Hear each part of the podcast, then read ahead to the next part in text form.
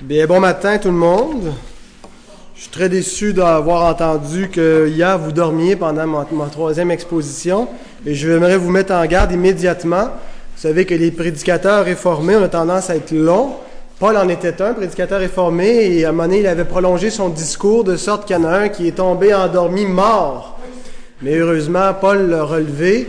Mais je vous m'en garde parce que si vous tombez en bas de votre chaise et que vous vous brisez la nuque, je risque de ne pas pouvoir vous ressusciter. Alors faites beaucoup d'efforts pour rester, euh, rester éveillé. Paul était un apôtre. Alors, euh, voilà. Pardon?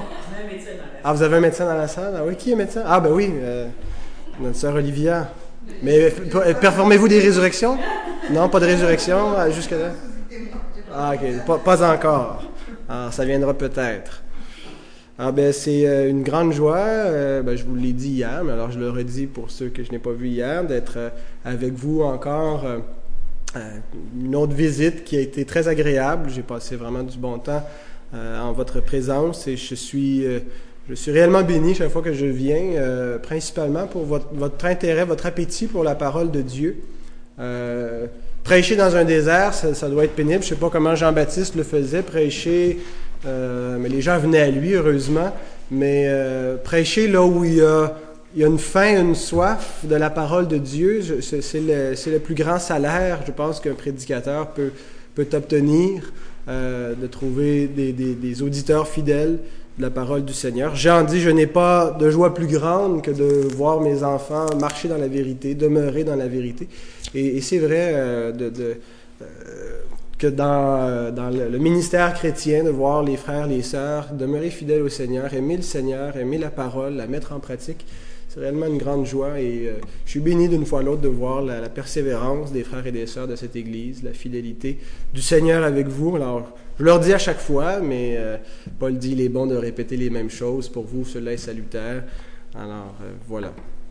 Ben, si vous voulez, avant qu'on euh, entre directement, euh, qu'on ouvre la, parole de Dieu, nous allons courber la tête et prier. Seigneur, nous courbons la tête devant toi en signe de révérence, Seigneur, parce que nous reconnaissons que tu es au ciel, nous sommes sur la terre, tu es Dieu, nous sommes des hommes, tu es souverain, tu es le Tout-Puissant, tu as autorité, Seigneur, sur nous. Et Seigneur, cette autorité, tu l'as acheminée jusqu'à nous, tu l'as fait connaître par ta révélation, Seigneur. Tu as parlé par les prophètes, tu es venu toi-même, parole faite chair, t'adresser aux hommes pour leur faire connaître la vérité, Seigneur, et nous savons que nous sommes liés par ta parole, mais en étant liés par ta parole, nous sommes déliés du péché, déliés des entraves de l'ennemi, et nous connaissons la véritable liberté, Seigneur. Cette liberté qui est la nôtre en étant dans la nouvelle alliance, en contemplant ta gloire, en ayant ton esprit en nous. Là où est l'esprit du Seigneur, là est la liberté. Et Seigneur, nous voulons ce matin euh, goûter à cette gloire, cette liberté glorieuse, en plongeant une fois de plus nos regards, Seigneur, dans ta parole, et nous te prions de nous aider à comprendre, de disposer notre cœur, nos pensées, notre intelligence, à, cette parole, Seigneur, qui est la tienne. Je te prie de me venir en aide pour parler avec clarté.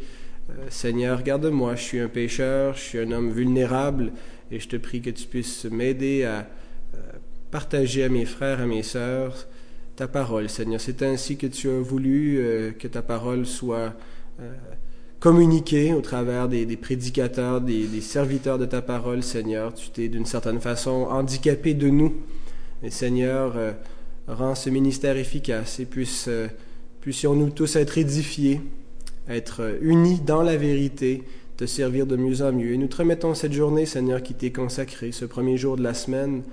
Notre Seigneur est ressuscité, qui est entré dans, son repos pour l'éternité. Seigneur, nous voulons garder ce jour, Seigneur, jusqu'à ce que nous entrions aussi dans la gloire pour l'éternité avec lui et avec tous les saints.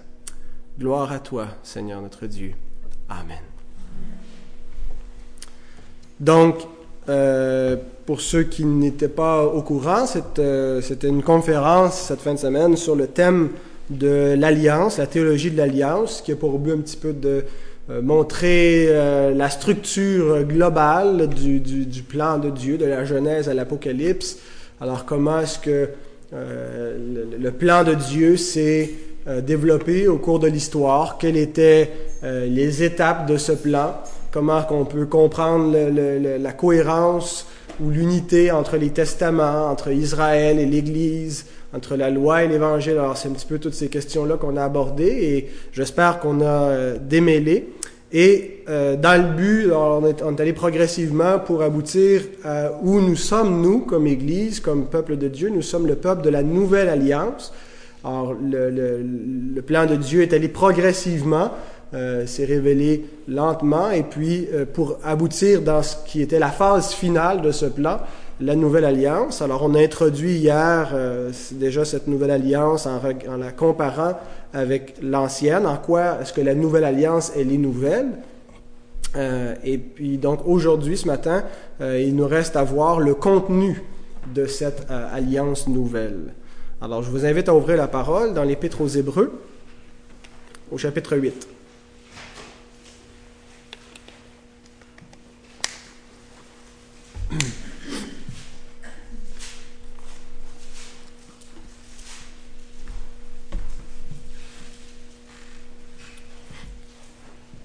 Alors, Hébreu 8, nous pouvons lire les versets 7 à 13, mais euh, le contenu, on le retrouve surtout dans les versets 10 à 12, le contenu de la nouvelle alliance.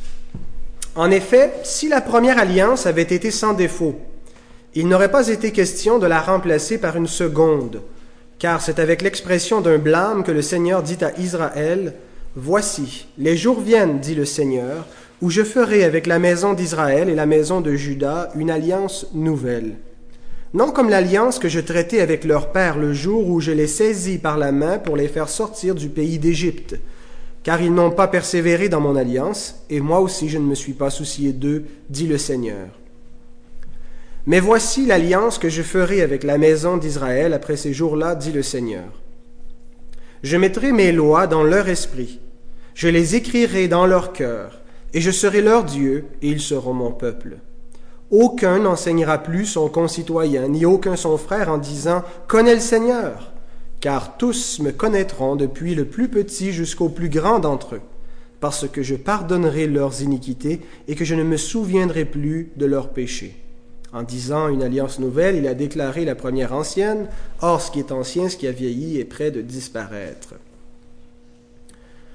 Donc, on va se concentrer surtout sur les versets 10 à 12, où on retrouve trois promesses que Dieu fait à l'époque de Jérémie quand il annonce qu'il fera une alliance nouvelle. Et, il nous dit en quoi va consister cette alliance. Il y a trois, euh, trois promesses, trois bénédictions. Il dit, je vais mettre ma loi dans leur cœur, tous me connaîtront du plus petit jusqu'au plus grand, et je vais pardonner leurs péchés. Alors, ces bénédictions, c'est la constitution de la nouvelle alliance. Si on veut définir ce que, ce que la nouvelle alliance est, il faut le définir euh, par le, contenu qui nous est présenté, et ceci est le contenu. Ce sont ces trois composantes. Et euh, si on n'a pas une bonne compréhension de ce que c'est que la nouvelle alliance, ça aura des répercussions probablement sur notre ecclésiologie. Euh, on n'a pas la liberté de réinventer l'Église et de dire ce que l'Église devrait être. Aujourd'hui, il y a beaucoup de ces tendances-là qu'on retrouve dans les, milieux évangéliques, mais dans la plupart des milieux confessants, même en dehors des cercles évangéliques, euh, où on réinvente un petit peu l'Église, on trouve des moyens plus efficaces pour que l'Église soit plus grande, que euh, les gens soient plus consacrés, et ainsi de suite. Et je pense que c'est une erreur, parce que euh, on n'a pas à, définir ou adapter l'Église, dire ce que l'Église devrait être au 21e siècle, mais euh, l'Église, c'est Dieu qui l'a bâtie, c'est Christ, et euh, c'est une Église qui est constituée par la nouvelle alliance. Alors, si on n'applique pas cohéremment les termes de cette alliance-là, on risque de s'éloigner du modèle, et c'est ce que Paul nous dit euh, dans la première épître aux Corinthiens quand il dit qu'on ne peut pas poser un autre fondement, puis on doit prendre garde à la manière dont on bâtit sur le fondement. On ne peut pas construire l'Église de Dieu n'importe comment, on doit suivre le plan d'architecture qui nous a été transmis par la parole apostolique. Alors, je ne pourrais pas faire, bien sûr, toutes les applications de la, nouvelle alliance à l'Église de Christ, euh, mais il y a une application qui doit être faite, euh, qui, est fondamentale, euh, et c'est la suivante. Il nous est important de saisir la notion d'alliance elle-même. On a perdu dans nos milieux cette notion d'alliance. Une alliance, c'est quoi? C'est un, un, pacte solennel, c'est un engagement, on l'a vu, c'est un, un, contrat euh, entre, ça peut être entre deux personnes, mais là c'est entre le peuple de Dieu et Dieu. Alors nous sommes dans une relation d'alliance les uns avec les autres, avec Dieu. Ah, mais on a, on, a, on a, perdu cette notion-là euh, dans beaucoup de d'église évangélique. On a vraiment l'idée qu'on fréquente une église, on n'appartient pas à une église, on est des espèces d'agents libres. Et cette compréhension d'être des agents libres est très dévastatrice pour l'institution qu'est l'église. Euh, imaginez si un instant je voyais mon alliance avec mon épouse comme euh, si j'étais un, simple agent libre. Alors je fréquente ma femme euh, sur une base volontaire, puis ça peut cesser n'importe quand, quand ça fait plus mon affaire. Alors, quand on a fait alliance, on a fait alliance pour le meilleur et pour le pire. Et euh, parce qu'on sait qu'on est en alliance euh, définitivement euh, et qu'on ne peut pas se, séparer l'un de l'autre, à moins de, commettre un péché, eh bien, on va, on va tout faire pour que cette alliance fonctionne. Si on se garde l'option de, d'ignorer cette alliance, eh bien, on risque de moins, de moins s'investir. Eh bien, cette, cette notion d'agent libre, cette notion de gratification personnelle qui est répandue partout dans le monde, dans la société, euh, euh où, les, relations deviennent très superficielles, les familles sont, brisées, c'est très, très dévastateur, et ça l'est également pour l'Église.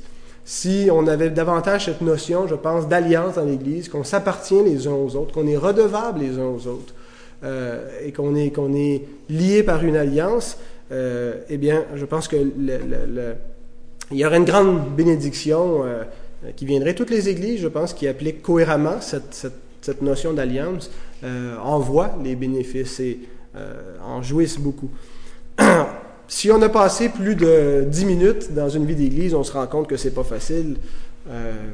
une vie d'église, euh, on est tous différents, nos tempéraments, nos caractères et ainsi de suite, nos dons. Et forcément, euh, la vie d'Église, une vie de haut et de bas. Une Église traverse des tempêtes. Et euh, une des choses qui rend qui rendent une des choses la, vie d'Église plus difficile, c'est justement si on ne réalise pas la notion d'alliance, ça, va être, très pénible. La vie chrétienne et la vie d'Église euh, sont des vies d'alliance. Et la nouvelle alliance, l'alliance dans laquelle nous sommes, contient absolument tout ce qui est nécessaire pour qu'on puisse vivre euh, en harmonie les uns avec les autres. On n'a pas besoin de trouver des moyens artificiels pour produire une paix artificielle ou une unité, artificielle dans l'Église du Christ. C'est pas euh, pas la bonne entente qui nous unit, c'est pas c'est réellement euh, c'est dans cette nouvelle alliance là qu'on trouve tout dans le contenu de cette alliance tout ce qu'il faut. Si on applique vraiment les termes de la nouvelle alliance, ça va être on n'aura pas de difficulté à vivre en Église. Peu importe qui nous sommes, il faut simplement appliquer ces termes-là. Alors ce que je veux faire ce matin avec vous, c'est de regarder ces termes de cette nouvelle alliance-là pour voir c'est sur quelle base que euh, nous tous, comme croyants, nous nous appartenons les uns aux autres et nous appartenons à Christ. Nous sommes dans l'Église sur une base et c'est celle de la nouvelle alliance. Alors, on va regarder, j'ai trois points qui suivent les trois bénédictions ou les trois euh, composantes de cette nouvelle alliance. Le premier, on le retrouve au verset 10. la loi écrite sur les cœurs. Dieu dit, je mettrai mes lois dans leur esprit, je les écrirai dans leur cœur, et je serai leur Dieu, et ils seront mon peuple. La première chose que Dieu nous dit concernant la nouvelle alliance, c'est qu'elle aura une loi. Elle a une loi. À l'époque de Jérémie, il en parlait au futur, mais maintenant, on en parle comme d'une chose accomplie. Nous ne sommes pas libres, bien-aimés, de définir la conduite que nous devrions avoir, chacun individuellement. Ce n'est pas aux chrétiens pris individuellement de déterminer ce que Dieu attend d'eux euh, ou qu'est-ce qui est moralement acceptable, qu'est-ce qui ne l'est pas. Il y a une loi dans la nouvelle alliance. Dieu nous a donné euh, cette loi, ces prescriptions. On voit donc qu'il y a une continuité entre l'ancienne et la nouvelle alliance, parce qu'il y avait une loi dans l'ancienne, puis il y a une loi dans la nouvelle. Quand on dit on n'est plus sous la loi, on a vu ce que ça voulait dire, et ça ne veut certainement pas dire qu'il n'y a pas de commandement. Alors l'alliance dans laquelle nous sommes avec Dieu a une loi. Mais dans la nouvelle alliance, Dieu a donné quelque chose de plus avec sa loi qu'il n'avait pas donné sous l'ancienne alliance. Il nous a donné les moyens, par son esprit, de euh, suivre la justice de sa loi. Il est important de dire immédiatement que la loi de Dieu n'a jamais eu pour but de justifier le pécheur. Sous l'ancienne alliance, Dieu n'a pas donné sa loi dans le but que les hommes cherchent à être justifiés par cette loi. Et dans la nouvelle alliance, Dieu ne donne pas sa loi pour qu'on puisse être justifié par cette loi. La loi nous indique la volonté parfaite de Dieu. Elle nous indique qu'est-ce que Dieu veut, qu'est-ce que Dieu aime, c'est quoi la justice. Et on sait que la loi aussi nous indique qu'on est des pécheurs et qu'on est incapable d'atteindre euh, le, modèle parfait que la loi nous donne. Mais dans euh, la nouvelle alliance, Dieu nous donne la grâce, euh, une grâce par son esprit pour devenir à l'image de ce modèle de justice parfaite qui est dans sa loi. Et si on veut voir qu'est-ce que ça donne comme, euh, comme dans, un homme, l'obéissance parfaite, bien on a Jésus-Christ qui est l'homme juste, l'homme parfait. Alors la nouveauté avec la nouvelle alliance, c'est que comme Dieu pardonne les pécheurs et pardonne tous ceux qui sont dans la nouvelle alliance et leur donne à chacun un cœur nouveau, ils seront en mesure de, ils seront sous un nouveau rapport face à sa loi. Et sans ce pardon, sans ce cœur nouveau, la loi sera une malédiction. Le réformateur Jean Calvin écrit, je vous l'ai mis euh, dans les citations, Ainsi la loi était une ruine fatale pour nous tant qu'elle restait écrite sur des tables de pierre uniquement. Si la loi demeure extérieure à nous, externe, elle demeure une malédiction mais nous allons voir que la loi est devenue une bénédiction. Alors la première chose qu'on doit se poser comme question, c'est quand Dieu dit qu'il écrira sa loi sur les cœurs, de quelle loi est-ce qu'il parle? Question importante. Est-ce qu'il parle de l'ensemble de tous les commandements qu'il a donnés, la loi civile, la loi euh, cérémoniale, la loi morale? Est-ce qu'il parle de la loi morale seulement? Est-ce qu'il parle de la nouvelle loi, semble-t-il, que Jésus nous aurait donnée? Euh, Pour répondre à cette question, il faut laisser le texte y répondre et le contexte est clair. Il y a trois indices, il me semble, qui nous, qui nous indiquent quelle loi euh, Dieu a écrit sur les cœurs. D'abord, quand il dit qu'Israël a transgressé l'ancienne alliance, comment est-ce qu'Israël a transgressé l'ancienne alliance? C'est en abandonnant les commandements qu'Israël venait de recevoir. C'était les dix commandements. Alors, si Dieu est en train de nous dire maintenant, je vais faire une alliance qui ne transgresseront pas, euh, il y a de bonnes chances qu'il se réfère au, même commandement. L'autre indice, c'est que dans toute la Bible, les seules lois qui ont été écrites par le doigt de Dieu étaient le, décalogue, les dix commandements. Alors, il y a une allusion quand Dieu dit j'écrirai ma loi sur leur cœur, parce que c'est la loi que Dieu a écrite lui-même.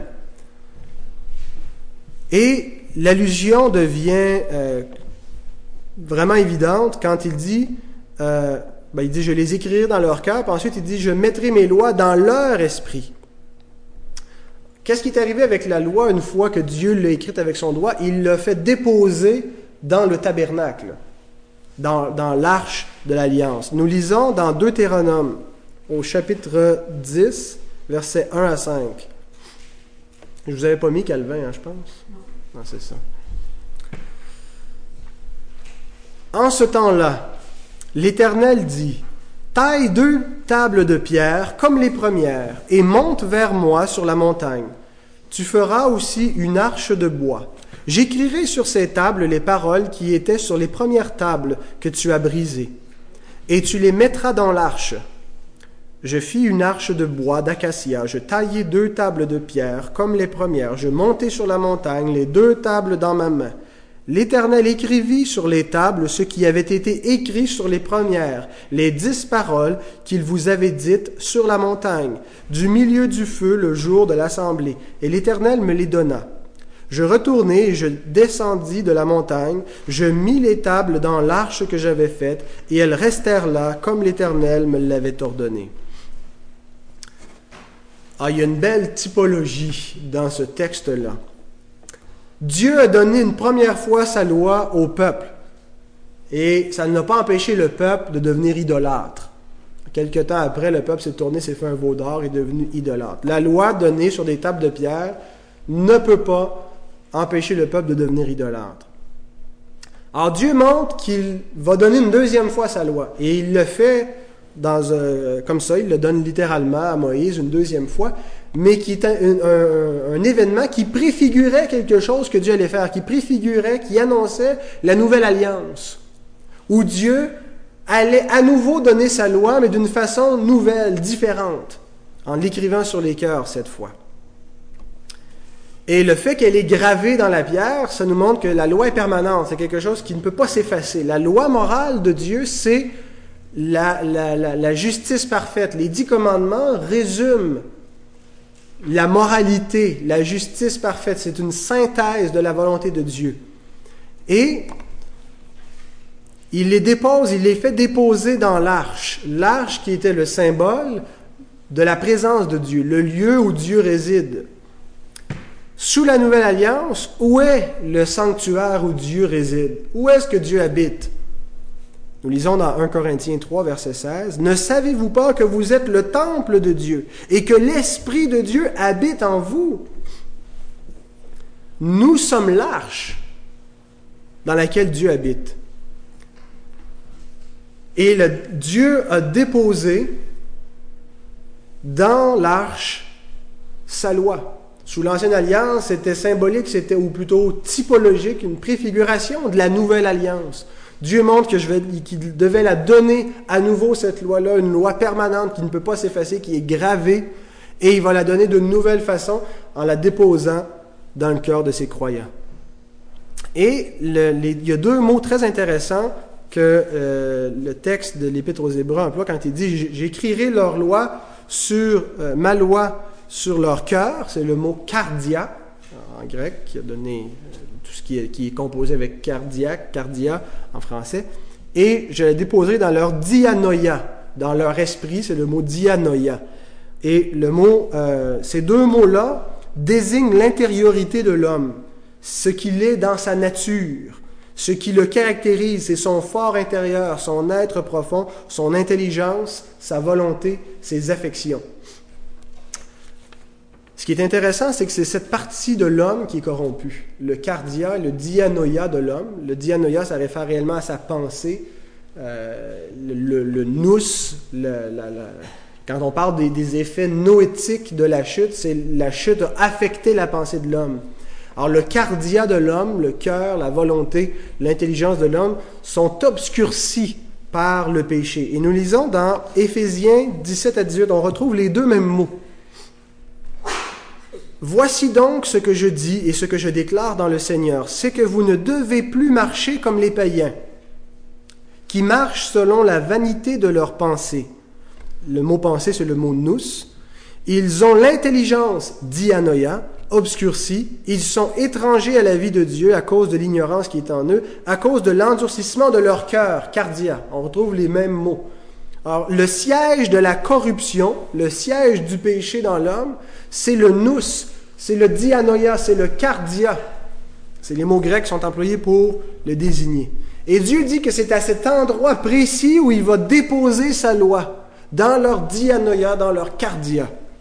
Il va la graver là. C'est ce qu'on appelle le renouvellement de l'intelligence. Pourquoi est-ce qu'un jour, lorsque vous avez cru en Christ, votre pensée a changé? Me souviens du jour où je me suis converti à Dieu, ou plutôt où Dieu me convertit à lui, où j'ai cru, je pouvais plus vivre comme je vivais autrefois. Les choses qui me faisaient rire avant, la vulgarité, l'humour néfaste, ne me faisaient plus rire. la compagnie, les gens avec qui je me tenais, qui avaient des mœurs différentes, je pouvais plus être bien, pratiquer les mêmes choses avec eux que je faisais. Qu'est-ce qui s'était passé? J'ai juste cru en Dieu, mais il s'est passé quelque chose d'invisible. Le dianoïa a été renouvelé. La partie la plus profonde, ce qui est dans le cœur de l'homme, qui est corrompu, Dieu le renouvelle et vient y graver sa loi, vient y déposer sa loi pour qu'elle soit là en permanence. Alors voici ce qui a changé en nous. Et comment est-ce que Dieu fait ça? Comment hein, on n'a pas vu le, doigt de Dieu descendre du ciel et écrire, graver? Ça, on n'a pas subi une chirurgie à cœur ouvert où Dieu aurait inscrit sa loi. On sait que c'est des paroles, euh, c'est pas à prendre au pied de la lettre, c'est pas littéral, c'est figuratif, c'est une image, mais ça demeure une réalité spirituelle. Comment Dieu fait ça, écrire sa loi? Il le fait par son Saint-Esprit, par ce qu'on appelle la régénération, la nouvelle naissance.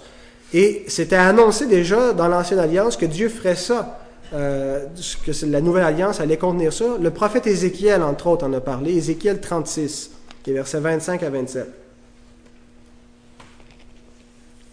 Je répandrai sur vous une eau pure, et vous serez purifiés. Je vous purifierai de toutes vos souillures et de toutes vos idoles.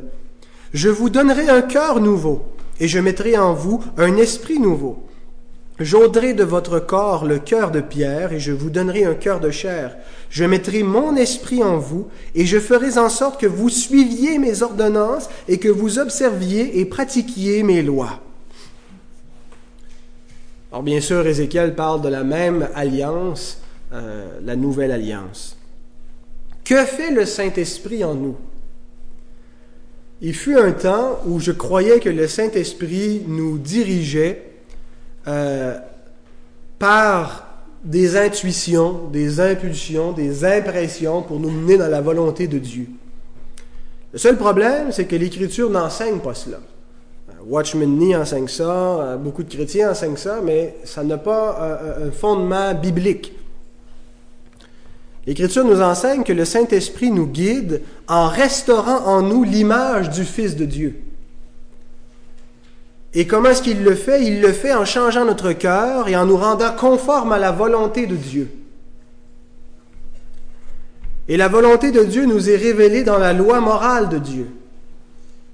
La, loi parfaite euh, qui, nous, qui, nous, donne le, le, modèle parfait de ce que c'est que la justice. Et nous devons suivre ces lois, ces principes qui sont dans la loi morale de Dieu ils doivent modeler notre vie. Et quand je dis nous devons les suivre, c'est réellement le, sens profond de la loi. Vous savez, quand la loi dit tu ne tueras point, ça va infiniment au-delà d'un simple homicide. Et Jésus nous le montre. Et Jésus, dans le Sermon sur la montagne, enseigne exactement la même chose que Moïse. Quand Jésus dit, vous avez entendu qu'il a été dit, mais moi je vous dis que, il n'est pas en train de s'opposer à ce que Moïse a enseigné, mais il est en train de s'opposer aux faux enseignements des scribes et des pharisiens concernant la loi. Et il leur montre le sens réel de la loi. Et il dit, le sixième commandement, tu ne tueras point, ne veut pas dire simplement de ne pas commettre de meurtre. Mais si tu haïs ton frère, tu es un meurtrier. C'est ce que Jean nous dit, n'est-ce pas? Hein? Nous savons que quiconque est né de Dieu aime. Si quelqu'un n'aime pas, il n'est pas né de Dieu. Si quelqu'un haït son frère, qu'il voit. Hein? Et qui dit qu'il aime Dieu, c'est un menteur. Si quelqu'un haït son frère, c'est un meurtrier. Vous savez qu'aucun meurtrier n'a la vie éternelle demeurant en lui. Le sens profond de la loi nous est exposé dans le, euh, sermon sur la montagne, et la loi va infiniment au-delà des, des, simples faits et gestes que nous posons, mais elle va jusque dans la, la pensée, l'intention du cœur, et c'est réellement cette loi-là que nous devons euh, méditer, comprendre son sens profond, c'est ça la sanctification, c'est ça devenir à l'image du Fils de Dieu. Et plus nous, le, nous la mettrons en pratique, plus nous suivrons ces injonctions, ces ordonnances, plus nous serons parfaits en amour, devenir matures, devenir parfaits. Quand on dit parfait, ça ne veut pas dire que nous ne péchons plus, mais ça veut dire que nous sommes perfectionnés, euh, nous sommes matures dans la foi, dans la marche avec le Seigneur, dans la justice, eh bien c'est lorsque nous correspondons, lorsque nos vies sont au diapason de la volonté de Dieu et sa volonté nous est révélée dans sa loi. Alors quand Paul nous parle dans Romains 8 de la loi de l'Esprit, eh bien, la loi de l'Esprit, c'est la loi qui nous rend conforme, c'est l'Esprit Saint qui nous rend conforme à la loi morale de Dieu. Ce ne sont pas deux principes qui s'opposent, mais qui sont en harmonie. C'est que sous l'Ancienne Alliance, l'Ancienne Alliance elle-même ne donnait pas la puissance, ne donnait pas l'Esprit, ne pardonnait pas les péchés pour nous rendre conformes à la volonté de Dieu. il fallait quelque chose de plus que Dieu a donné unilatéralement à tous ceux qui sont dans la nouvelle alliance. Il leur pardonne les péchés et il leur donne son esprit pour qu'ils soient conformes à sa loi, pour qu'ils aiment sa loi, pour qu'ils aiment Dieu et marchent dans sa justice. Et l'ancienne alliance ne pouvait pas le faire à cause de l'esclavage du péché. Et maintenant, nous sommes libres du péché. La liberté ne veut pas dire que nous, nous, sommes, euh, pouvons faire ce que nous voulons, que nous sommes des êtres autonomes et qu'il n'y a plus aucune loi. La liberté veut dire que nous sommes maintenant capables d'obéir à Dieu. Nous pouvons obéir à Dieu. La liberté, c'est se soumettre à Dieu. je vous invite à lire avec moi, je ne suis pas certain si je vous l'ai mis dans vos notes, 2 Corinthiens 3, 6 à 9. Bon, vous pouvez euh, tourner dans vos, dans vos Bibles. On l'a lu hier, mais je le relis aujourd'hui. 2 Corinthiens 3, 6 à 9 et 16 à 18. Et à chaque fois, si vous lisez dans second, à chaque fois que vous voyez le mot esprit, vous pouvez mettre une majuscule. Euh, second est traduit avec une, une minuscule. Je pense qu'il a mal compris le passage qu'il traduisait. Il nous a aussi rendus capables d'être ministres d'une nouvelle alliance, non de la lettre, mais de l'esprit. Donc, c'est la comparaison entre les deux alliances, l'ancienne alliance, la nouvelle alliance. Car la lettre tue, mais l'esprit vivifie. Or, si le ministère de la mort gravé avec des lettres sur des pierres a été glorieux, au point que les fils d'Israël ne pouvaient fixer les regards sur le visage de Moïse, à cause de la gloire de son visage, bien que cette gloire fût passagère, combien le ministère de l'Esprit ne sera-t-il pas plus glorieux? Si le ministère de la condamnation a été glorieux, le ministère de la justice est de beaucoup supérieur en gloire. Verset 16. Mais lorsque les cœurs se convertissent au Seigneur, le voile est ôté. Or, le Seigneur, c'est l'Esprit, et là où est l'Esprit du Seigneur, là est la liberté. Nous tous qui, le visage découvert, contemplons comme dans un miroir la gloire du Seigneur, nous sommes transformés en la même image de gloire en gloire, comme par le Seigneur l'Esprit. J'imagine que à la lumière de tout ce que nous euh, avons vu durant euh, le week-end, que nous lisons ce texte dans une, lumière nouvelle. si, si, on n'avait pas saisi la théologie des alliances, de comprendre le rapport entre les deux alliances et la terminologie qui est employée, qu'est-ce que la lettre, qu'est-ce que l'esprit, qu'est-ce que le ministère de l'ancienne alliance et celui de la nouvelle alliance. Alors nous voyons que finalement la nouvelle alliance donne ce que l'ancienne alliance ordonnait. Il y avait d'ailleurs euh, l'évêque d'Hippone. Comment s'appelait l'évêque d'Hippone? Augustin. Saint Augustin d'Hippone, euh, qui euh, était dans un, une diatribe, un débat théologique avec un dénommé Pélage. Et Augustin disait, je n'ai peut-être pas la formulation exacte, mais une prière où il disait Seigneur, donne-moi ce que tu ordonnes de moi. Mais la conception de Pélage, c'était Dieu ne peut pas t'ordonner quelque chose que tu n'es pas en mesure de fournir. Alors Pélage était un légaliste, croyait à la justification par les œuvres et qu'il ne croyait pas qu'on était tous, euh, qu'on naissait pécheurs, mais qu'on naissait neutre et qu'on était capable de demeurer juste puis se rendre au ciel par, par nous-mêmes. Euh, Jésus était une aide, mais sans plus. Euh, alors, la prière d'Augustin, Seigneur, donne-moi ce que tu ordonnes de moi.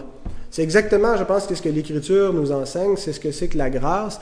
L'Ancienne Alliance ordonnait une justice que la Nouvelle Alliance nous a donnée.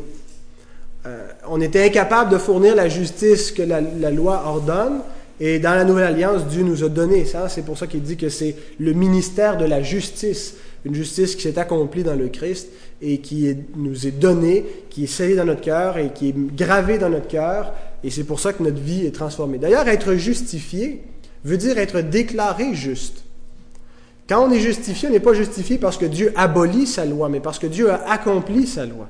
Alors, il va de soi que nous allons se comporter comme des justes. Si nous sommes déclarés justes, nous allons vivre comme des justes. N'allons pas vivre dans, le péché. Il y a réellement une incohérence quand on, comprend la justification comme étant l'abolition de la loi. Alors là, on dit maintenant, ça veut dire qu'il n'y a plus de loi. Et les gens disent, non, non, ça ne veut pas dire qu'on peut faire ce qu'on veut. Est-ce que sous la nouvelle alliance, il n'y a plus de loi, donc on peut tuer notre prochain, ça ne pose pas de problème? Est-ce que c'est ça le, sens euh, de, ce qu'on veut dire quand on dit on n'est pas sous la loi, sous la grâce? Alors si on dit qu'on ne peut pas tuer notre prochain, c'est donc qu'il y a une loi. Sur quelle loi, quelle, est cette loi sur laquelle on se base pour dire qu'il y a des règles finalement que Dieu veut qu'on suive? On va dire, ben, c'est l'Esprit qui est en nous. Qu'est-ce que l'Esprit fait en nous? Qu'est-ce qu'il écrit dans notre cœur, l'Esprit? Bien, il écrit exactement la même loi que Dieu a écrite sur les pierres qu'il a données à Moïse pour les mettre dans l'arche de l'Alliance. Et il y a une réelle continuité. Alors, être déclaré juste veut dire, euh, être justifié veut dire être déclaré juste parce que Christ, qui est le juste, a une parfaite justice et Dieu nous impute gratuitement sa justice. Et parce qu'il nous impute sa justice, il nous transforme dans la même image que cette justice en l'ayant gravée sur notre cœur et en nous rendant conformes dans nos actions, dans nos pensées, dans nos décisions à cette parfaite justice. Il y a une autre bénédiction qu'on voit au verset 10. Je passe un peu plus de temps sur le premier point parce qu'il me semble que c'est une des questions qui est le moins bien comprise euh, dans nos milieux, la question de la loi. Au verset 10, nous lisons, Je mettrai mes lois dans leur esprit et je les écrirai dans leur cœur. Et là, il nous donne le résultat. Qu'est-ce que ça va faire Et je serai leur Dieu et ils seront mon peuple. Nous sommes le peuple de Dieu parce que nous avons la loi de Dieu écrite sur nos cœurs. Le monde entier est anomia. C'est un mot qui revient très souvent dans le Nouveau Testament. Anomos. Nomos veut dire loi. Puis, euh, donc, le monde est anomia, sans loi. Et souvent, ce mot-là est traduit en français, il est traduit par iniquité. Euh, iniquité euh, ouais. C'est ça? Effectivement, le mot est généralement traduit par iniquité. Alors souvent, quand on voit ce mot-là, c'est le mot anomia. Alors, le, monde est sans la loi. Ça ne veut pas dire que les hommes observent aucun principe, aucune, aucune loi, aucune justice. ça veut dire qu'ils n'ont pas la loi inscrite sur leur cœur. Leur, leur dianoia, leur pensée, leur cardia n'a pas reçu la loi gravée en eux, leur intelligence n'a pas été renouvelée, ils sont capables de suivre des principes, mais ils ont néanmoins l'intelligence obscurcie. Mais il n'en est pas ainsi du peuple de Dieu, nous ne sommes pas anomia. Alors Dieu, lorsqu'il regarde le monde, il reconnaît les siens dans le monde parce qu'il y voit un peuple saint. Nous lisons dans 1 Pierre 2.9 que nous sommes une race élue, un sacerdoce royal, une nation sainte, un peuple acquis. Le peuple de Dieu, un peuple sur lequel Dieu a écrit sa loi. Ce qui est intéressant, c'est que cette promesse d'être le peuple de Dieu, elle était là aussi dans l'Ancienne Alliance, mais d'une manière différente. Exode 19, 5 à 6 nous dit, Maintenant, si vous écoutez ma voix, et si vous gardez mon alliance, vous m'appartiendrez entre tous les peuples, car toute la terre est à moi. Vous serez pour moi un royaume de sacrificateurs et une nation sainte. Sous l'ancienne alliance, la promesse d'être le peuple de Dieu était conditionnelle. Conditionnelle à l'obéissance du peuple. Israël allait être le peuple de Dieu si Israël allait obéir. Israël allait être protégé, allait euh, goûter aux bénédictions de l'alliance si Israël demeurait dans l'alliance. Mais remarquez que dans la nouvelle alliance, il n'y a aucun si lorsqu'elle nous est décrite. Pourquoi? Parce que la nouvelle alliance, c'est ce qu'on appelle en théologie un monergisme divin. C'est quoi un monergisme divin? Mono, un, ergis, ergon, œuvre. C'est une œuvre qui n'est pas euh, qui, qui, ne vient que de Dieu. Euh, oui, on travaille à notre salut avec crainte et tremblement, mais la nouvelle alliance, c'est l'œuvre de Dieu. Ce n'est pas une œuvre qu'on a produite, ce n'est pas un synergisme. Hein. ce n'est pas quelque chose où, il y a une synergie où on contribue et Dieu contribue. C'est l'œuvre de Dieu. Et si vous regardez tout ce que les trois bénédictions, ça dit, voici ce que je ferai. Alors Dieu prend l'initiative dans la nouvelle alliance d'écrire sa loi. Alors l'Église de Dieu va pas peut-être garder la loi. L'Église de Dieu garde la loi de Dieu parce qu'elle est le peuple de Dieu. D'entre tous les peuples, nous sommes une race élue, un sacerdoce royal, une nation sainte, un peuple acquis. Nous sommes distincts du reste du monde parce que nous sommes renouvelés par l'Esprit de Dieu et que notre vie reflète la justice divine par cette transformation.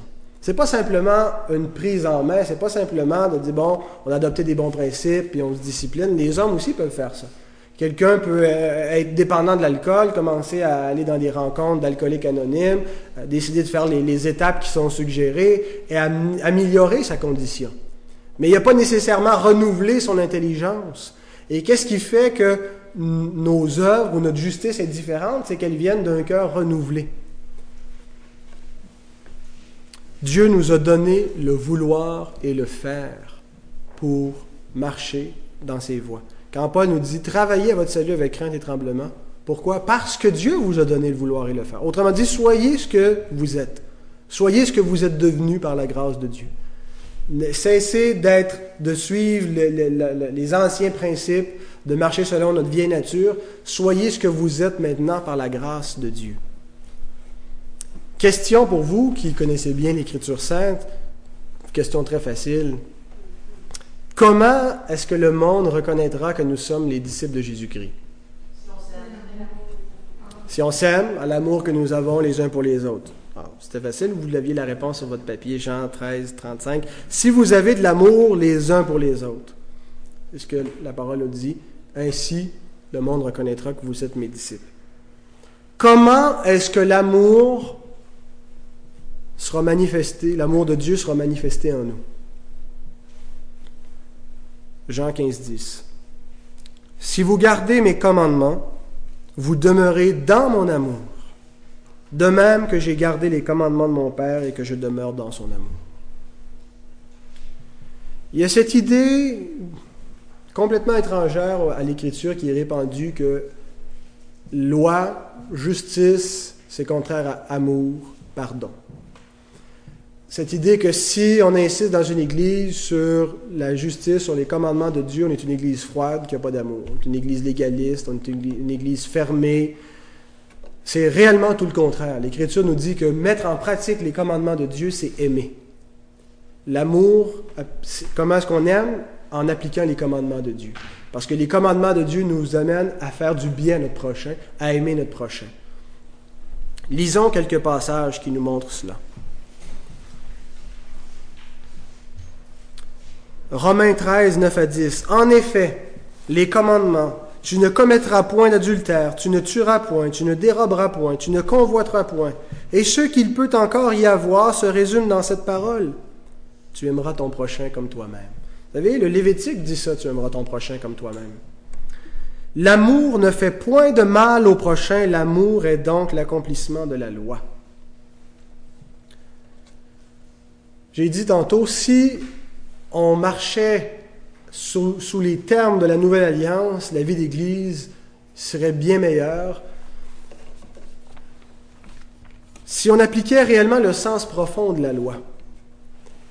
Quand l'Écriture nous dit Tu ne commettras point d'adultère, tu ne tueras point. Si on appliquait le sens profond de ce que ça veut dire, de respecter l'institution du mariage, de respecter le bien de notre prochain, de, voir à ce que, euh,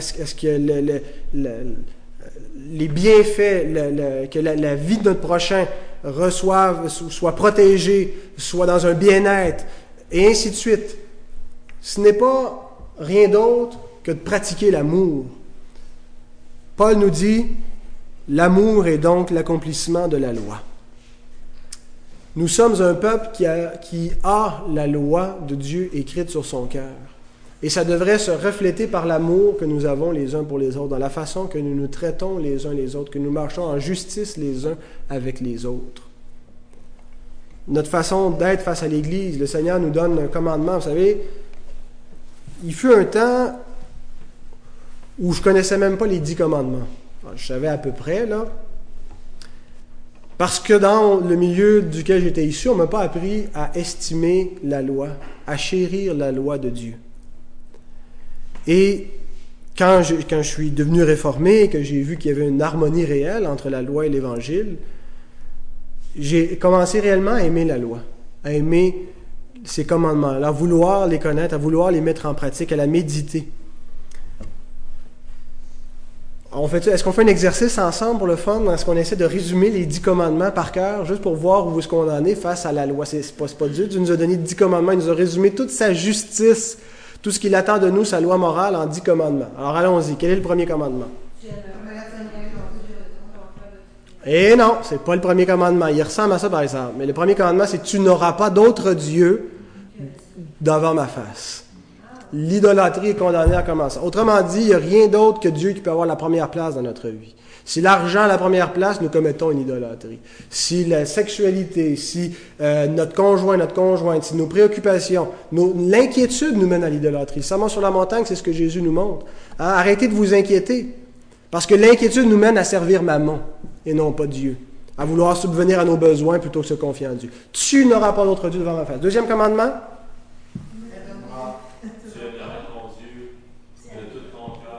Non, ben non. Tu ne te feras pas d'image du Seigneur pour l'adorer, ainsi de suite. On doit adorer Dieu comme Dieu nous a dit de l'adorer. Il n'est pas laissé à notre imagination de prendre l'initiative de comment nous devons servir Dieu. Non seulement Dieu veut être notre Dieu, mais il nous dit comment il va être notre Dieu. Nous devons suivre sa parole dans notre façon de vivre. Adorer Dieu, c'est pas juste venir ici chanter des cantiques. Paul nous dit que d'être un sacrifice vivant, c'est un culte raisonnable. Un culte, c'est une adoration. Alors, comment est-ce qu'on va être un culte raisonnable? Comment est-ce que, c'est en s'offrant en sacrifice vivant. Comment est-ce qu'on s'offre en sacrifice vivant? C'est en suivant ce que Dieu nous demande. Alors, nous, nous ne sommes pas libres de déterminer comment nous allons vivre, mais nous devons suivre la parole de Dieu. C'est ce que veut dire, c'est le sens profond du deuxième commandement. Troisième commandement. Tu ne prendras pas le nom de l'Éternel ton Dieu en vain. En faire attention à notre langage. Euh, ainsi de suite, de pas, de pas, de, l'hypocrisie, hein, de faire semblant que, n'est-ce pas, blasphémer le nom du Seigneur. Quatrième commandement. Il y a six jours qui vous appartiennent. Il y en a un qui appartient à Dieu. Le sabbat. Et, euh, il y a certainement, c'est un autre sujet, là, mais le jour du Seigneur, je crois que le, Nouveau Testament nous montre que le dimanche est la continuité du, sabbat sous l'Ancienne Alliance. Alors, les, les, quatre, les quatre premiers commandements, c'est la première table. C'est les commandements qui concernent Dieu. Si on est conforme avec ça, avec Dieu, généralement, on va suivre la deuxième table. C'est les commandements qui concernent notre prochain. Quel est le cinquième commandement? Honore ton père et ta mère, et afin que tes jours se prolongent sur la terre. Le premier commandement de la deuxième table de la loi, ça commence avec notre rapport avec l'autorité. Et la première figure d'autorité, c'est nos parents. Si, ben, c'est là que Dieu nous montre que la famille, c'est réellement la base de, de, de, tout ce qui va suivre dans notre vie en société. C'est ce qui va déterminer le cinquième commandement, si on va suivre le sixième, le septième, le huitième. Si on a appris à honorer nos parents, on va apprendre à aimer nos autres prochains dans le monde. Si on a appris à se soumettre à cette autorité-là, on va apprendre à se soumettre aux autres autorités sociales, à honorer notre employeur, à honorer les autorités civiles et ainsi de suite. Honore ton père et ta mère. La famille doit demeurer, euh, hein, quand Paul nous dit, quand il dit à titre de, défendre la saine doctrine, il dit immédiatement c'est quoi la saine doctrine? Il décrit la doctrine de la famille. Que les femmes soient des femmes, que les hommes soient des hommes, que les enfants soient dans le bon ordre, que les, serviteurs honorent leur maître, que les maîtres prennent soin de leurs serviteurs, que les vieillards aient la telle décence et ainsi de suite. On doit maintenir, c'est comme Dieu a donné la famille. Septième, le sixième commandement, tu ne tueras point. Septième commandement. Tu ne commettras point l'adultère. Huitième commandement. Tu ne déroberas point. Alors, il faut les apprendre dans l'ordre. Dieu les a donnés dans un ordre. Neuvième commandement, tu ne porteras point de faux 8, c'est tu ne déroberas point. Et 9, c'est tu ne commettras point de faux témoignages. Et 10, tu ne convoiteras point. Alors donc, je vous invite à les, à les mémoriser, à les mettre en pratique surtout. Tu n'auras pas d'autre Dieu devant ma face. 1 Corinthiens 7, 19. La circoncision n'est rien et l'incirconcision n'est rien. Pourtant, c'était une loi, la circoncision, une loi rituelle. Mais l'observation des commandements de Dieu est tout. Paul fait une distinction entre la loi morale et la loi rituelle. Et il nous dit que la loi rituelle était pour un temps et elle n'a plus de valeur sous la nouvelle alliance. Mais la loi morale est tout. L'observation des commandements de Dieu est toute chose. 1 Jean 2, 3 et 5. Si nous gardons ces commandements, par là nous savons que nous l'avons connu.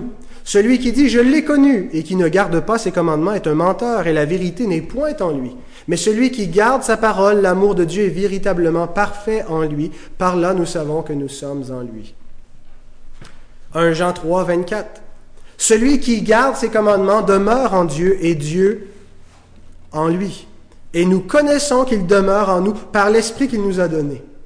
C'est pas merveilleux? L'Esprit qui vit en nous, c'est lui qui a renouvelé notre dianoïa et qui, euh, qui, qui écrit la loi de Dieu sur nos cœurs, qui nous transforme. 1 Jean 5, 2 à 4.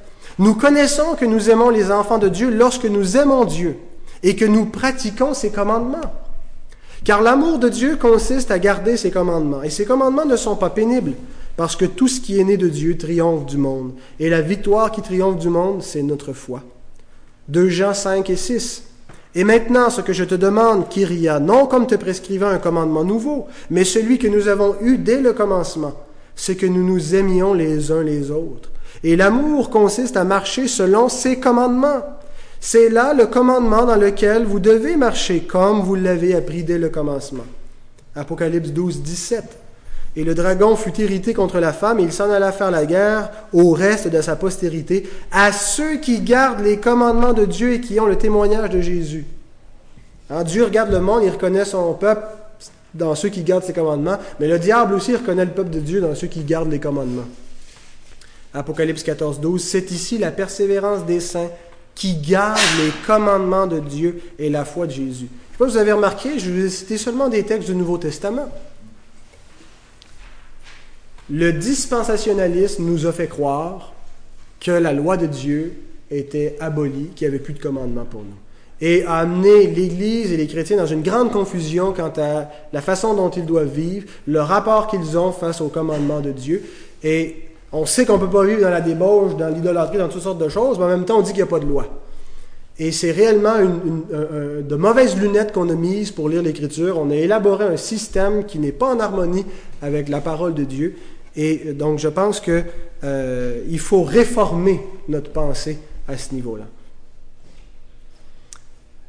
En apprenant à méditer la loi, en apprenant à la mettre en pratique, nous grandirons dans la sanctification. Je vous lis David, psaume 119, 97 à 106.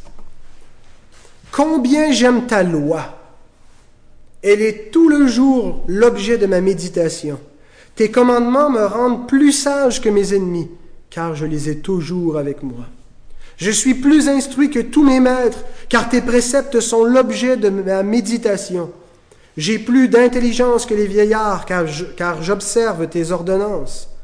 Je retiens mon pied de tout mauvais chemin afin de garder ta parole. Je ne m'écarte pas de tes lois, car c'est toi qui m'enseignes. Que tes paroles sont douces à mon palais, plus que le miel à ma bouche. Par tes ordonnances, je deviens intelligent. Aussi je hais toute voix de mensonge. Ta parole est une lampe à mes pieds, une lumière sur mon sentier. Je jure et je le tiendrai d'observer les lois de ta justice. David était un chrétien né de nouveau, régénéré par le Saint-Esprit qui avait la loi écrite sur son cœur. Et c'est ce que nous devons être, nous également. On lit ça, des fois on peut se dire, ah, mais ça c'est pour les Juifs, ah, ça c'est pour l'Ancien Testament, ça c'est pour nous. Ça c'est ce que c'est que quelqu'un qui marche dans la nouvelle alliance et qui a la loi de Dieu écrite sur son cœur. C'est ce témoignage que nous devrions rendre à la justice de Dieu. Voilà pour ce qui était du premier point. Je vous rassure immédiatement, les deux autres seront beaucoup plus courts. Verset 11. Aucun n'enseignera plus son concitoyen, ni aucun son frère en disant Connais le Seigneur, car tous me connaîtront depuis le plus petit jusqu'au plus grand d'entre eux. Sous la nouvelle alliance, tous connaissent Dieu personnellement. Sous l'ancienne alliance, il était possible de ne pas connaître Dieu. Il était possible d'être sous l'ancienne alliance, de le connaître comme étant euh, Dieu, c'est l'Éternel et le Dieu d'Israël, mais de ne pas le connaître personnellement en étant régénéré, en, en, étant né de nouveau. Mais ceci est impossible sous la Nouvelle Alliance. Vous ne connaissez pas Dieu simplement parce que vous appartenez à un peuple qui connaît Dieu de manière communautaire. Vous connaissez Dieu parce que vous le connaissez personnellement. Lorsque vous avez entendu l'Évangile, lorsque vous avez entendu que Christ est le Fils de Dieu et que vous avez cru, Lorsque vos yeux se sont ouverts, que vous avez vu la vérité, que votre vie a changé, vous n'avez pas rêvé. L'expérience que vous avez vécue, elle est authentique, elle est véritable. C'est le Dieu vivant, c'est le Créateur, votre Créateur, celui qui a fait l'univers que vous avez rencontré. Vous connaissez Dieu, frères et sœurs. 1 Jean 5.20 nous dit, nous savons aussi que le Fils de Dieu est venu et qu'il nous a donné l'intelligence, le dianoïa, pour connaître le véritable. Et nous sommes dans le véritable. En son Fils Jésus-Christ, c'est lui qui est le Dieu véritable et la vie éternelle. Que signifie l'expression aucun n'enseignera plus son concitoyen, ni aucun son frère en disant qu'on est le Seigneur. Ça veut dire qu'il ben, n'y aura plus d'enseignement dans la nouvelle alliance, on n'a plus besoin d'enseigner le peuple, d'enseigner l'Église. Ce que ça veut dire, c'est que la connaissance dont il est question ne s'enseigne pas. Ce n'est pas quelque chose qui s'enseigne. Est-ce que vous connaissez Céline Dion? Qui connaît Céline Dion ici? Alors, vous connaissez des choses sur Céline Dion, mais il n'y a personne ici qui la connaît personnellement? Alors, on peut enseigner des choses sur elle, des faits biographiques. Quand est-ce qu'elle est née, son parcours de carrière, et ainsi de suite. Mais ça ne vous fait pas la connaître. Mais si vous la connaissiez, euh, vous connaîtriez aussi probablement les faits, puis quelqu'un pourrait connaître les faits plus que vous sans la connaître. Eh bien, c'est de ce genre de connaissances-là dont il est question ici. On ne parle pas d'instruire, de donner des instructions sur Dieu, de donner des instructions sur la parole de Dieu, mais de connaître Dieu lui-même dans une relation vivante. Le plus ignorant des croyants qui a existé dans la Nouvelle Alliance connaissait Dieu. Luc 10, 21 à 22 nous dit que cette connaissance, c'est quelque chose qui nous est donné par grâce. En ce moment même, Jésus tressaillit de joie par le Saint-Esprit, et il dit, Je te loue, Père, Seigneur du ciel et de la terre, de ce que tu as caché ces choses aux intelligents, aux sages et aux intelligents, et de ce que tu les as révélées aux enfants. Oui, Père, je te loue de ce que tu l'as voulu ainsi. Toutes choses m'ont été données par mon Père, et personne ne connaît qui est le Fils si ce n'est le Père, ni qui est le Père si ce n'est le Fils, et celui à qui le Fils veut le révéler. C'est une grâce de connaître Dieu. Nous, avons, nous, ne pouvions pas trouver une échelle suffisamment haute pour grimper jusqu'au ciel et faire la connaissance de Dieu. Il fallait que Dieu vienne à nous. Et même lorsque Dieu est venu dans le, monde, nous étions morts et nous ne pouvions pas le connaître, à moins qu'il nous ressuscite des morts, à moins qu'il nous régénère. Paul nous dit, nous étions morts par nos offenses et par nos péchés dans lesquels nous marchions autrefois. Nous étions comme le reste du monde, ne connaissant point Dieu. Mais le Fils nous a appelés. Il a plu à Dieu de nous faire grâce et de nous le faire le connaître. C'est une grâce de connaître Dieu. ça ne dépend pas de l'intelligence, ça ne dépend pas de l'instruction. Ça dépend de la bonté de Dieu. Mais tous ceux qui sont dans la nouvelle alliance connaissent ce Dieu. Il n'y en a pas un. Le plus petit d'entre eux le connaît. Connaître Dieu, c'est la vie éternelle. Quand on va arriver au ciel, ça ne sera pas quelque chose de nouveau, ça va être une continuité avec ce qu'on a déjà, qui va être infiniment plus glorieux que ce qu'on a maintenant, mais qui est, on a comme l'embryon, et puis ça va germer en une plante extraordinaire, en une vie d'une abondance extraordinaire. Mais la vie éternelle, c'est de connaître Dieu. Nous connaissons Dieu, nous avons la vie éternelle. Nous avons été adoptés par lui. Nous sommes ses enfants. Ceux qui ne sont pas dans la nouvelle alliance ne connaissent pas Dieu. Peu importe la religiosité d'une personne, peu importe la, la, la, la piété de quelqu'un, l'intégrité, la spiritualité de quelqu'un, si quelqu'un n'est pas dans la nouvelle alliance, il ne connaît pas Dieu. Nous connaissons Dieu par Jésus-Christ par sa parole qui habite en nous, par son esprit qui est en nous. Et c'est une bénédiction qui, est donnée, qui a été donnée uniquement par la nouvelle alliance. Et ceux qui l'ont connue avant la nouvelle alliance l'ont reçu, nous l'avons vu, par la nouvelle alliance, ont reçu l'héritage avant le temps. Qui nous amène à la troisième et dernière bénédiction qui définit notre alliance au verset 12. Le pardon des péchés parce que je pardonnerai leurs iniquités et que je ne me souviendrai plus de leurs péchés. Dans la Nouvelle Alliance, Dieu pardonne tous les péchés de tous les membres de la Nouvelle Alliance. Il y a un petit mot très très important au début de, ce verset, le mot parce que, oti en grec. Le pardon des péchés nous est présenté en troisième mais sotériologiquement parlant, il vient en premier. C'est-à-dire quand on, euh, dans l'ordre du salut, il vient en premier. Et le parce que nous le montre, montre qu'il y a une relation entre les deux bénédictions qui nous ont été données et la troisième qui nous est énoncée. Je vais mettre mes lois dans leur cœur, je vais les, ils vont me connaître du plus petit jusqu'au plus grand, parce que je vais pardonner leurs péchés. Donc, c'est parce que Dieu nous a pardonné, qui nous a, c'est parce que Dieu nous a justifiés finalement, qu'il nous a sanctifiés, qui a mis en nous son esprit, et qui nous a adoptés comme ses enfants pour qu'on le connaisse. Donc, la justification est la cause de la sanctification et de l'adoption. Quand il dit je ne me souviendrai plus de leurs péchés, est-ce que ça veut dire que Dieu oublie Comment dit, moi je sais quelque chose que Dieu ne sait pas, donc euh, Dieu n'est pas tout à fait euh, omniscient, parce que moi je me souviens de mes péchés.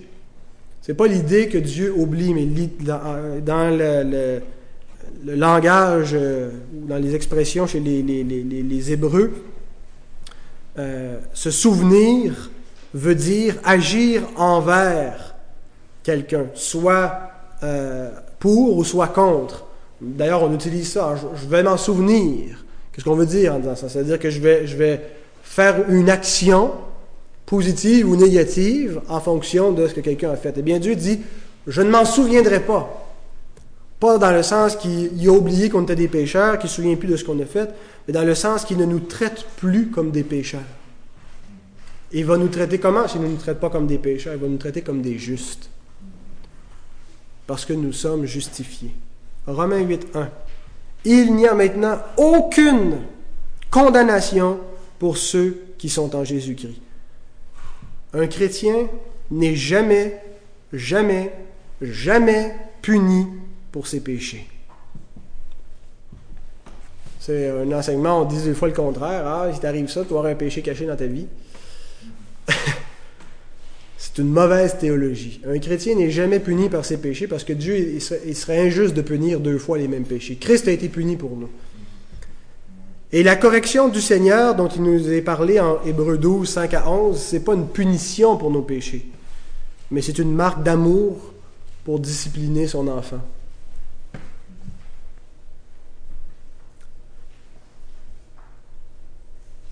Aucune alliance n'a offert cela avant la nouvelle alliance. Aucune alliance n'offrait le pardon des péchés. Dans toutes les alliances, Dieu se souvenait des péchés. L'alliance avec Adam, l'alliance créationnelle ou l'alliance des œuvres, nous lisons dans Genèse 2.17, Tu ne mangeras pas de l'arbre de la connaissance du bien et du mal, car le jour où tu en mangeras, tu mourras. Je vais me souvenir de ton péché. L'alliance faite avec Abraham, Genèse 17, 14, un mâle incirconcis qui n'aura pas été circoncis dans sa chair sera exterminé du milieu de son peuple. Il aura violé mon alliance. L'alliance mosaïque ou l'ancienne alliance. Celui qui a violé la loi de Moïse meurt sans miséricorde sur la déposition de deux ou de trois témoins. Hébreu 10, 28. L'alliance davidique. 2 Samuel 7, 14. S'il fait le mal, je le châtirai avec la verge des hommes et avec les coups des enfants des hommes. Les descendants de David, dans l'alliance davidique, c'est une alliance dans laquelle Dieu se souvient du péché. Et même si Dieu avait dit qu'il se souvenait du péché, il l'a montré qu'il était infiniment patient et miséricordieux, car combien de fois est-ce que Dieu a supporté le péché de son peuple et ne les a pas punis et a laissé impunis les transgressions commises jusqu'à ce qu'il les punisse en Jésus-Christ. Mais arrivé à la nouvelle alliance, Dieu pardonne unilatéralement tous ceux qui croient en Christ, tous ceux qui sont dans la nouvelle alliance. Tous nos péchés, passés, présents, futurs, sont pardonnés. Quelle est la base de ce pardon? Est-ce que c'est notre repentance, notre foi? C'est le sacrifice de Jésus-Christ. Si Christ n'était pas mort, on aurait eu beau se repentir et croire, ça n'aurait eu aucun effet. Hébreux 5, 6, ou plutôt 8, 6 nous dit Il est le médiateur d'une alliance plus excellente qui a été établie sur de meilleures promesses. Vous savez pourquoi la nouvelle alliance fonctionne? Parce que Christ est le médiateur de la nouvelle alliance. La nouvelle alliance, elle est effective, elle a un effet parce que Christ s'est porté garant de nous. C'est lui qui l'a garanti, c'est lui qui l'a fait fonctionner. Christ est le médiateur, il est la base de cette alliance, la base de cette relation avec Dieu. Alors, tous ceux qui sont dans cette alliance, il est venu expier leurs péchés. Ce qu'on appelle l'expiation définie. Il est mort pour le peuple de la nouvelle alliance, pour les élus. et en eux la justice de la loi est accomplie. Tel qu'on le lit dans Romains 8, 3 à 4. Dieu a condamné le péché dans la chair en envoyant à cause du péché son propre Fils dans une chair semblable à celle du péché. Et cela afin que la justice de la loi fût accomplie en nous qui marchons non selon la chair mais selon l'Esprit. La justice de la loi est accomplie en nous. Nous sommes pardonnés Dieu a inscrit sa loi dans nos cœurs et nous a adoptés comme ses enfants. a aucune de ces bénédictions qui nous a été donnée en dehors de la cause de la mort de Christ. C'est Christ qui nous a fait recevoir ces trois bénédictions-là autant le salut que le moyen. Hein. comment est-ce qu'on reçoit ce, salut, comment est-ce qu'on reçoit la nouvelle alliance, comment est-ce qu'on y entre, c'est par la foi. Eh bien, même la foi nous a été acquise par le Christ au calvaire. Il nous a été fait la grâce non seulement de souffrir, mais encore de croire. Pétro Philippiens. 1 Corinthiens 2.2, je termine avec ça. Je n'ai pas eu la pensée de savoir parmi vous autre chose que Jésus-Christ et Jésus-Christ crucifié. Pourquoi c'est tellement important de ne jamais perdre cet évangile? Parce que tout en découle. Lorsque l'Église s'éloigne de Jésus-Christ, Jésus-Christ crucifié, lorsqu'elle remplace ça par des thérapies de groupe, par du, counseling, par je ne sais pas trop quoi, par la, prédication, par les arts visuels, euh, par, la relation d'aide et ainsi de suite, tout ce qu'on ajoute pour remplacer l'Évangile, eh bien, elle tombe en dehors des bénédictions. Dieu de grandes bénédictions pour son peuple, qui nous sont assurées par la médiation de Jésus-Christ, qui nous, sont acheminées par la foi contenue dans cette nouvelle alliance. Je vous annonce quelque chose, peut-être que vous ignoriez. Vous n'avez jamais reçu un privilège plus grand que celui que d'appartenir à cette alliance. Vous pouvez gagner le 649 demain euh, je ne sais pas s'il y a un tirage demain. Y a-t-il un tirage?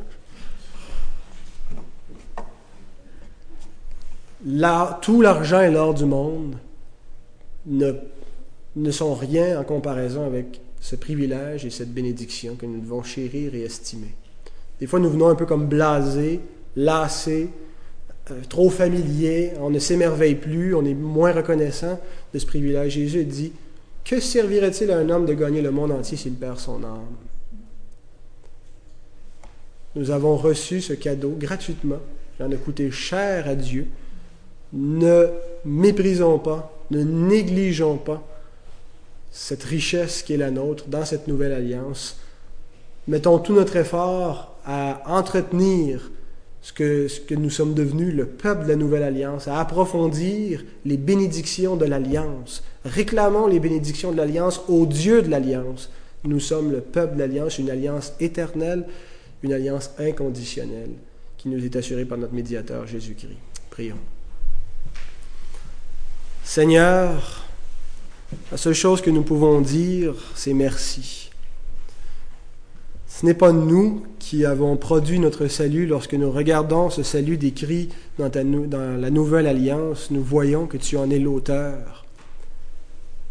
C'est toi qui as entrepris de nous régénérer, d'écrire ta loi en nous, de nous sanctifier, de nous adopter pour que nous te connaissions comme tes enfants. Et tout ça, Seigneur, parce que tu as pardonné nos péchés en livrant ton Fils à la mort pour nous, afin que la justice de ta loi soit accomplie, Seigneur, en nous. Seigneur, gloire à toi, gloire à toi seul. Soli Deo Gloria, Seigneur. Tu es digne de recevoir toute la louange de ton peuple. Donne-nous de vivre comme ces sacrifices vivants, saints et agréables, afin de discerner, Seigneur, quelle est ta volonté, de ne pas marcher selon le train de ce monde, mais d'être renouvelé dans notre intelligence, Seigneur. Béni sois-tu. Merci pour ce temps de communion. Puisses-tu bénir cette journée qui est la tienne. Gloire à toi, gloire au Père, gloire au Fils et gloire à l'Esprit. Amen.